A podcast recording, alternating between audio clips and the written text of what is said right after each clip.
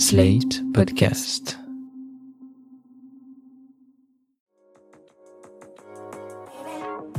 Il y a beaucoup de petits et de gros mots sur lesquels on n'ose pas toujours mettre des mots. Parce que c'est intime, parce qu'on pense que c'est un peu sale, parce qu'on a peur du regard de l'autre, professionnel ou pas. Bénin, ils gâchent un peu la vie. Plus grave, ils peuvent évoluer en maladie à surveiller. Ces questions gênantes, vous nous les envoyez, et c'est nous qui les posons à votre place à des médecins qualifiés. Questions gênantes, proposées par l'application Livy, le centre de santé digitale qui vous permet de consulter un médecin en téléconsultation. Joseph n'est vraiment pas à l'aise avec l'idée de prendre la parole en public, à tel point qu'il se demande si c'est tout à fait normal. Pour l'aider à comprendre pourquoi, nous avons discuté avec Cécile Bello, psychologue clinicienne spécialisée en thérapie comportementale et cognitive au sein du GHU Paris Psychiatrie. Ça n'a rien d'anormal d'être stressé par le fait de prendre la parole en public. C'est quelque chose qui est difficile pour tout le monde. Après, il faut voir quel est le degré d'anxiété qui est lié à cette prise de parole en public. Et puis on distinguera un peu quelqu'un qui est anxieux de prendre la parole en public et qui la prend quand même, de quelqu'un qui est tellement anxieux que la seule possibilité, c'est d'éviter de prendre la parole en public. Et le terme d'angoisse, en général, ça recouvre des réalités hyper différentes. Qu'est-ce qu'on donne comme définition à l'angoisse? Le terme d'angoisse, en fait, c'est plutôt un terme du langage courant et c'est peu spécifique en psychologie. L'angoisse au sens courant, ça peut pour nous être à la fois ce que l'on appellerait des ruminations anxieuses, le fait de penser sans arrêt en boucle sur un sujet, mais ça pourrait aussi être ce que nous on appellera l'attaque de panique, être oppressé, plus pouvoir respirer, perdre tous ses moyens, avec plutôt les manifestations physiques au premier plan. En psychologie, on parlera plutôt de troubles anxieux, d'attaques de panique, de rumination. On parle très peu du mot angoisse. Finalement, ce qu'on appellerait angoisse dans le langage courant, c'est un peu la conséquence du stress. Donc comme le stress, ça arrive à tout le monde, ben, les manifestations liées au stress, elles vont varier d'une personne à l'autre et du coup, on a le sentiment de plus ou moins d'angoisse en fonction de sa capacité à gérer le stress. Vous parliez de symptômes physiques, de quelle manière le stress ou l'angoisse se manifeste physiquement? L'anxiété ou le stress, ça va avoir différentes composantes. Alors il va y avoir des composantes émotionnelles, par exemple, euh, on va avoir peur de prendre la parole en public, ou il peut y avoir aussi quelque chose de l'ordre de la honte, si jamais je me trompe, si je rougis, voilà. Il va y avoir euh, les manifestations psychologiques, qui vont être toutes les pensées automatiques anxieuses. Voilà, je vais devenir tout rouge, personne ne va comprendre ce que je dis, je vais avoir l'air ridicule. Il peut y avoir aussi des manifestations comportementales. Par exemple, bégayer, trembler, regarder par terre. Et puis, bien sûr, des symptômes physiques qui peuvent être assez variables d'une personne à l'autre. Le plus souvent, on verra une accélération du rythme cardiaque, une sensation d'étouffement, on peut aussi avoir les mains moites, transpirer, rougir. Ça peut aller jusqu'à des vertiges, des maux de tête, des fourmillements. Voilà. L'anxiété peut avoir beaucoup de manifestations physiques. Hein. Ça ne paraît pas incommensurable ni même euh, grave d'avoir ces angoisses en public vu les symptômes? Pour nous, ça sera grave euh, d'avoir ces manifestations si ça permet pas de bien fonctionner au travail, par exemple. Si au travail on est pénalisé par cette peur de prendre la parole en public, c'est qu'il faut s'en occuper, quoi. Est-ce que finalement tout le monde n'est pas angoissé de parler en public? Si, je crois en fait qu'il faut euh, vraiment relativiser cette angoisse parce qu'il me semble qu'elle est complètement normale. Finalement, c'est pas une situation quotidienne pour la plupart des gens que de parler en public.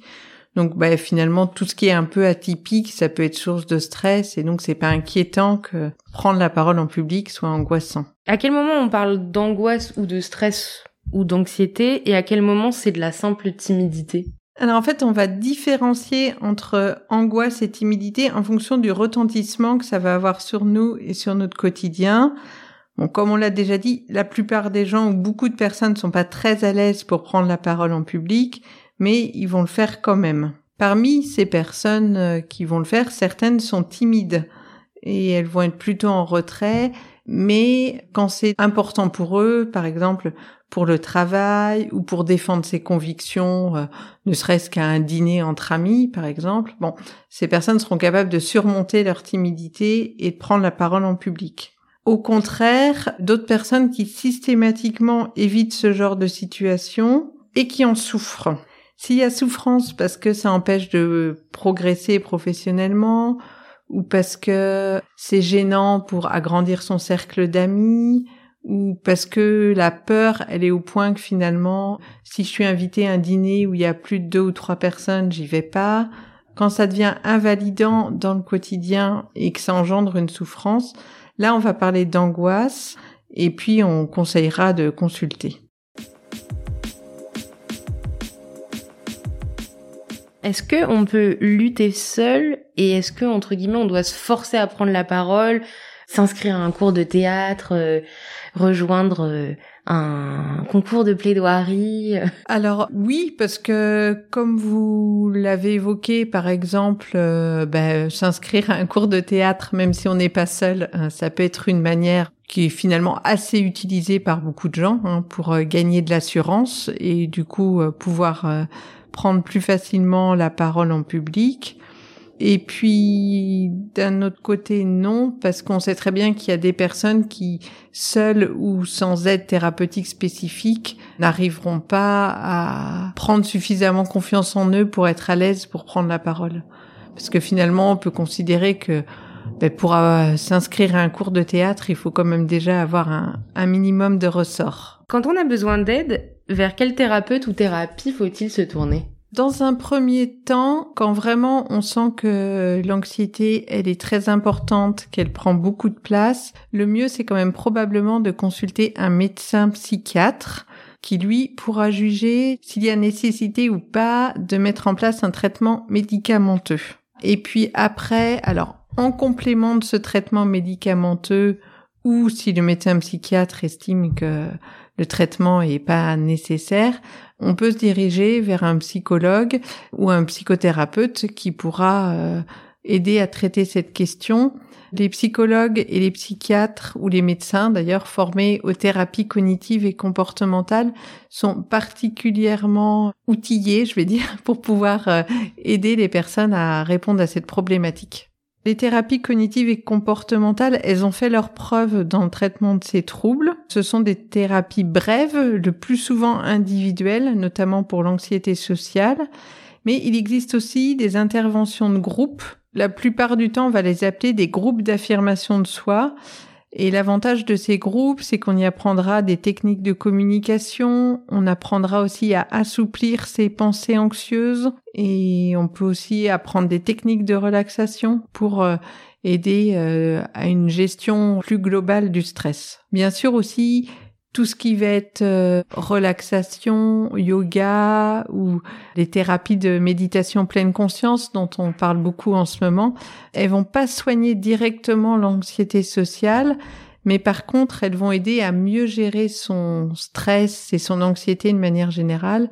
Et de cette manière-là, elles peuvent avoir un effet aussi sur une difficulté euh, plutôt sociale. Est-ce qu'il y a des choses qu'on peut mettre en place qui sont assez simples pour vaincre son appréhension de, la prise de parole publique Alors sans doute que la première chose importante, c'est déjà de prendre conscience de sa difficulté et de bien avoir en tête que moins on va s'exposer à sa difficulté, plus ça va être dur de prendre la parole. En gros, si pendant une réunion, j'hésite à prendre la parole. Finalement, je prends pas la parole. Alors sur le coup, ça marche bien. Je suis soulagée parce que j'ai pas parlé, donc je suis pas devenue tout rouge, donc j'ai j'ai pas bégayé, tout va bien.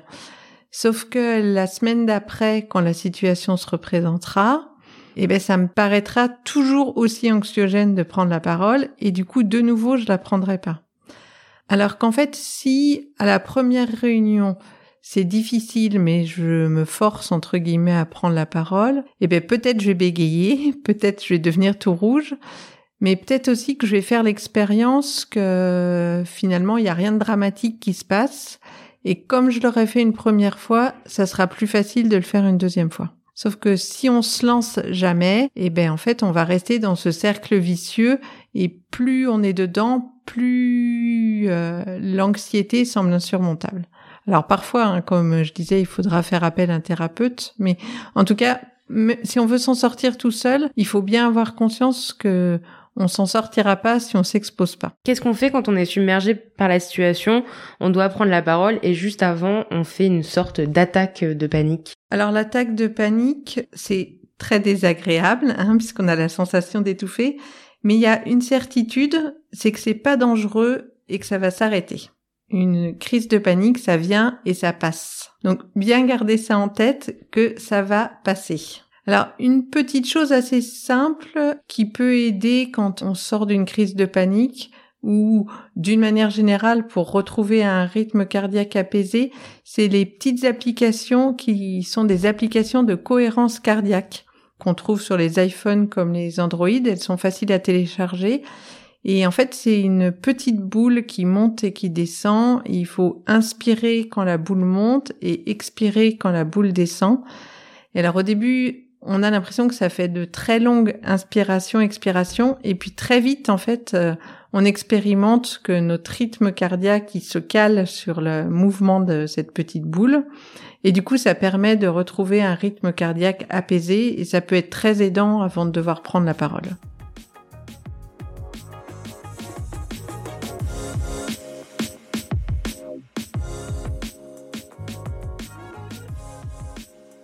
C'était Questions gênantes, le podcast qui pose les questions à votre place, proposé par Livy, le centre de santé digitale, qui vous permet de consulter un médecin en téléconsultation et produit par slate.fr.